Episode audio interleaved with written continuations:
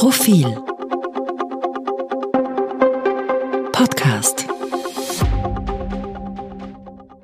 Sie hören den aktuellen Profil-Leitartikel, geschrieben und gelesen von Christian Reiner. Vierter Lockdown oder nicht.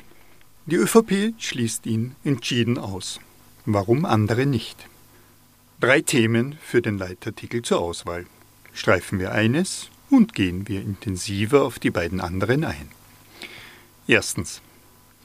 Am kommenden Wochenende wählt Oberösterreich einen neuen Landtag. Als Oberösterreicher bin ich befangen, im inneren Salzkammergut aufgewachsen, bin ich darüber hinaus prinzipiell anderer Meinung als der Rest meiner Landsleute.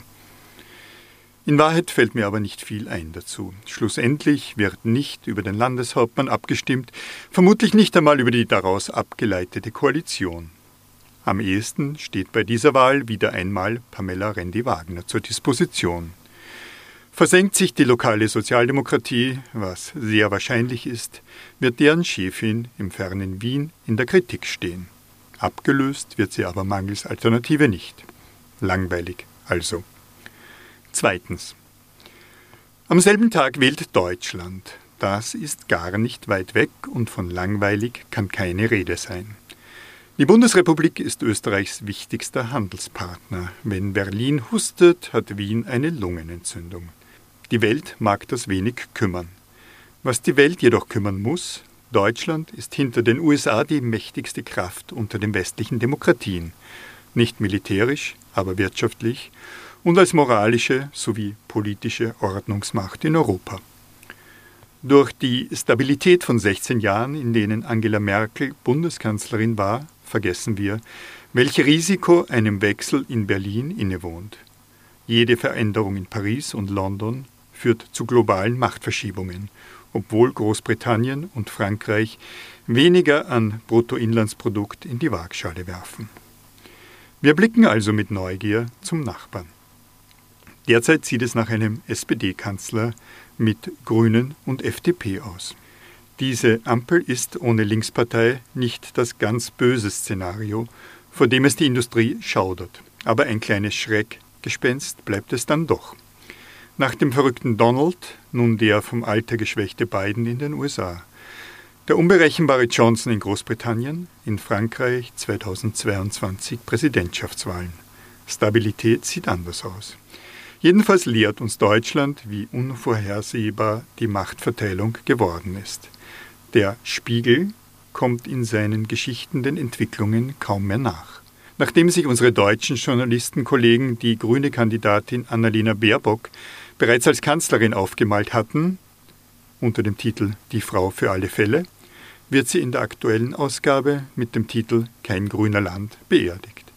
In der Woche davor ereilte Armin Laschet mit dem Titel Whoops ein ähnliches Schicksal. Jetzt also Olaf Scholz, mal sehen. Drittens. Corona. Vor zwei Wochen hatte ich ein erstaunliches Gespräch mit einem Politiker der Türkisen, generisches Maskulinum übrigens, auf dessen Aufrichtigkeit ich vertraue.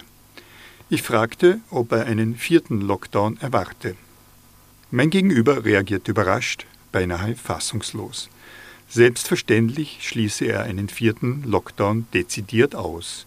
Schließlich habe man mit der Impfung, anders als 2020, nun ja ein Instrument in der Hand, mit dem die Lage jederzeit steuerbar sei. Genauer gesagt, mit den Nichtgeimpften.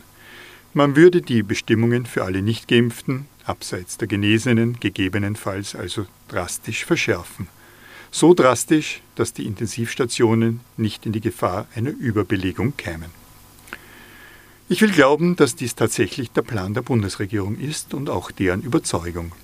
Was mich irritiert, so gut wie alle Journalistinnen und Journalisten, mit denen ich spreche, sind der Meinung, dass die Situation längst außer Kontrolle sei, dass ein selektiver Lockdown für alle Nichtgeimpften kaum reichen werde, um dem exponentiellen Wachstum Einhalt zu gebieten. Mag sein, dass unser Berufsstand zu Alarmismus tendiert. Aber auch ein großer Teil der Wissenschaftler wähnt uns mitten in der vierten Welle. Sie bezweifeln, dass die Zahl der Neuansteckungen ohne generellen Lockdown auf ein vertretbares Maß gesenkt werden kann. Wer hat das bessere Wissen? Ich weiß es nicht. Eine Klammer zu Deutschland. Dort lag die Zahl der Neuansteckungen in der vergangenen Woche bei der Hälfte der österreichischen, die der Todesfälle gar nur bei einem Drittel, jeweils auf die Bevölkerung gerechnet. Über die vergangenen eineinhalb Jahre haben sich jedoch ähnlich viele Menschen infiziert und ähnlich viele sind mit Covid-19 gestorben. Auch die Deutschen wissen es nicht besser.